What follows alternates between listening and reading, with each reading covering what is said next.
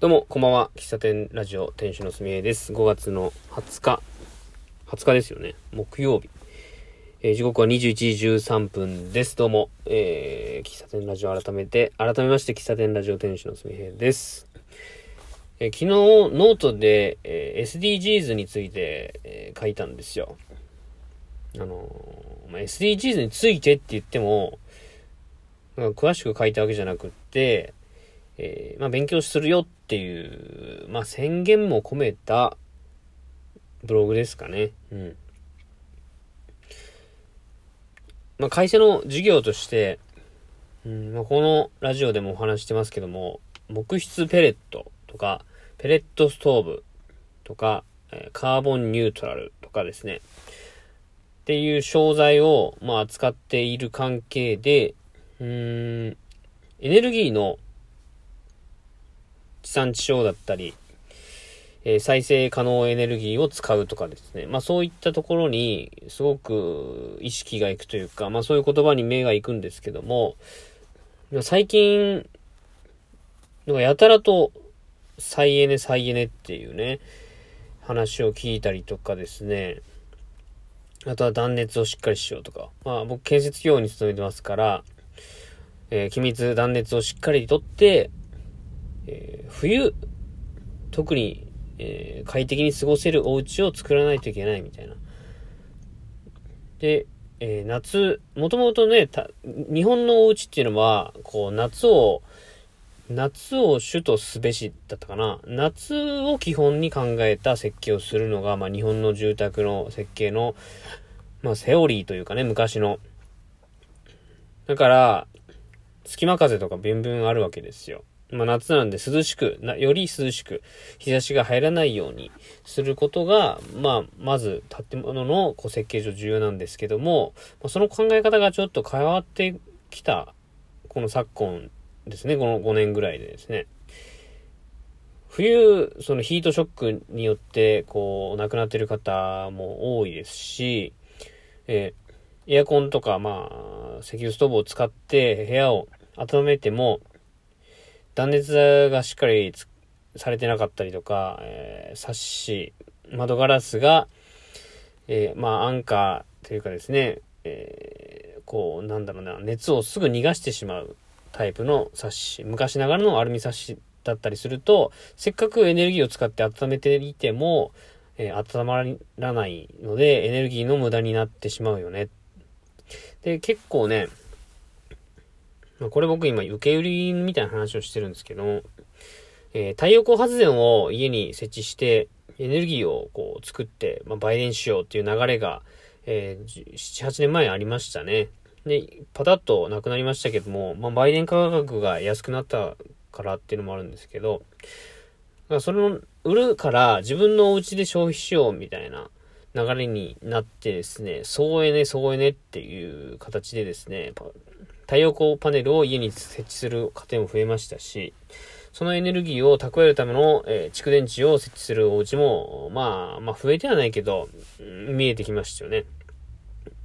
で、えー、作るエネルギー、えー、蓄えるエネルギーの前に、え、省エネをまずしないといけないよねっていう話が最近出ています。うん。え、例えば、まあさっき話した住宅でも、え、エアコンをこうかけても、なかなか温まりにくいお家ではなくって、お家をしっかりこう、まあ窓をちっちゃくするとか、えー、断熱材をしっかり入れるとか、まあそういう工夫をすることで、エアコンの設定温度をあ下げられるというか、まあ冬の場合はね。で、そうすることでエネルギーの消費を減らすっていう。で、えー、まあ減らすと同時にですね、その、まあ、暖房に関して言うと、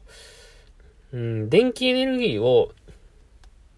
熱エネルギーに変えるっていうのはすごくロスなんですよ。で、電気エネルギーっていうのは、そもそもこう火力発電所だったり、原子力発電所で作られたエネルギーなので、二酸化炭素を発生させて、させて作ってるエネルギーなんですけども、それをさらに再度熱に変換するっていうのはものすごく熱効率が悪いということで、えー、冬の場合に関して言うと、まあ、その暖房に関しては、薪ストーブだったり、えー、ペレットストーブ、まあそういう木質燃料を使って暖房することの方が、えー、熱効率としてはいいですし、そのエネ、えー、木質ペレットだったり薪っていうのは日本古来の、まあ、材料ですし、えー、最初に話した通りですね、話したようにカーボンニュートラルっていう考え方がありまして、えー、例えば木を生育する中で、光合成をして木はどんどん大きくなりますけども、光合成をする過程で、えー、二酸化炭素と水を吸うわけですよ。あ、違う、二酸化炭素を、と水か、を吸うこ、吸って、で、えー、木っていうのはどんどん大きくなっていくんですね。で、その時に酸素を出すのが光合成なんですよね。で、木を、木はこう地球上の二酸化炭素を吸って大きくなるんですけども、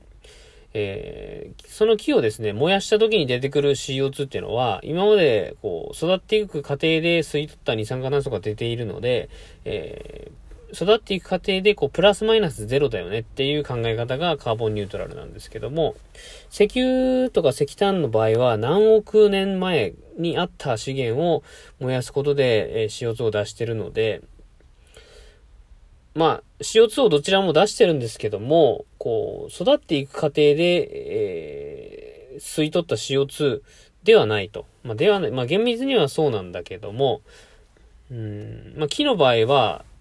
吸い取った CO2 を燃やしてまた吐き出して、で、新しく植林することでまたその CO2 を吸い取って、みたいな、そういう循環が、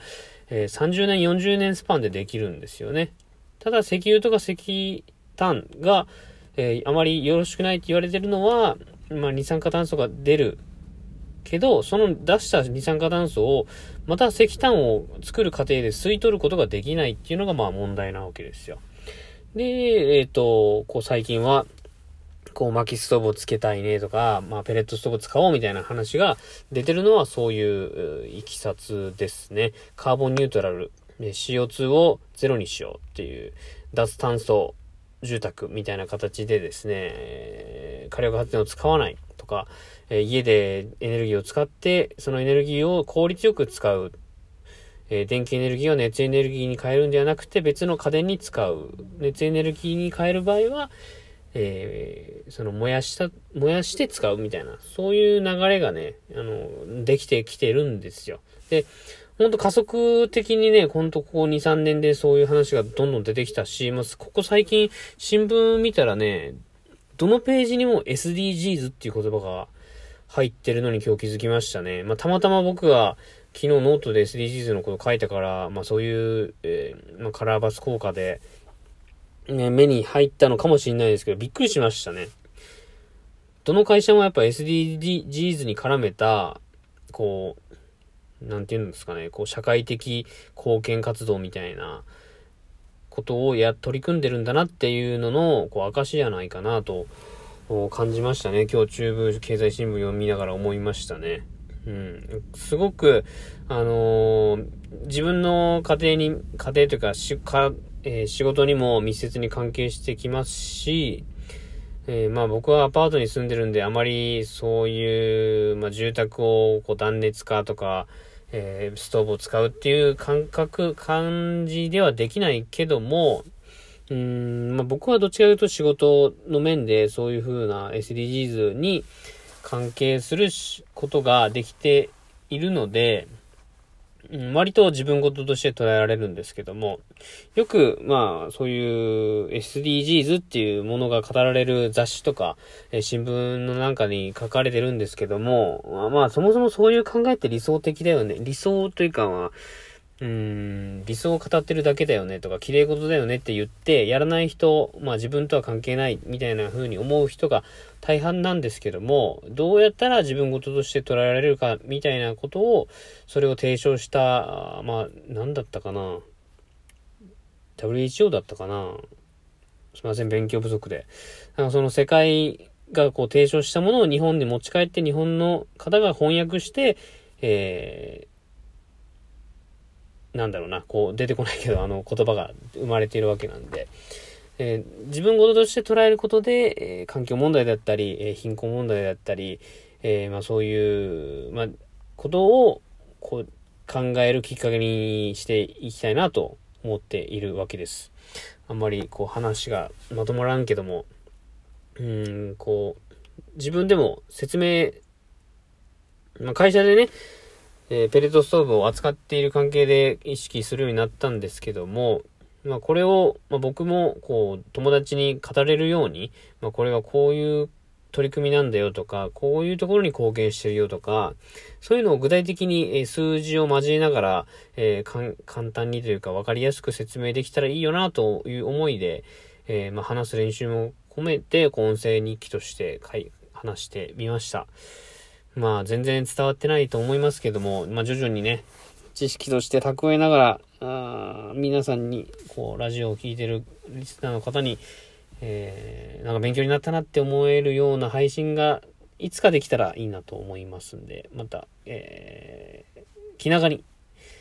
待っていていただけると嬉しいなと思います。じゃあこの辺で終わります。最後まで聞いていただきまして、ありがとうございました。喫茶店ラジオ店主のすみへでした。また明日、ありがとうございました。おやすみなさい。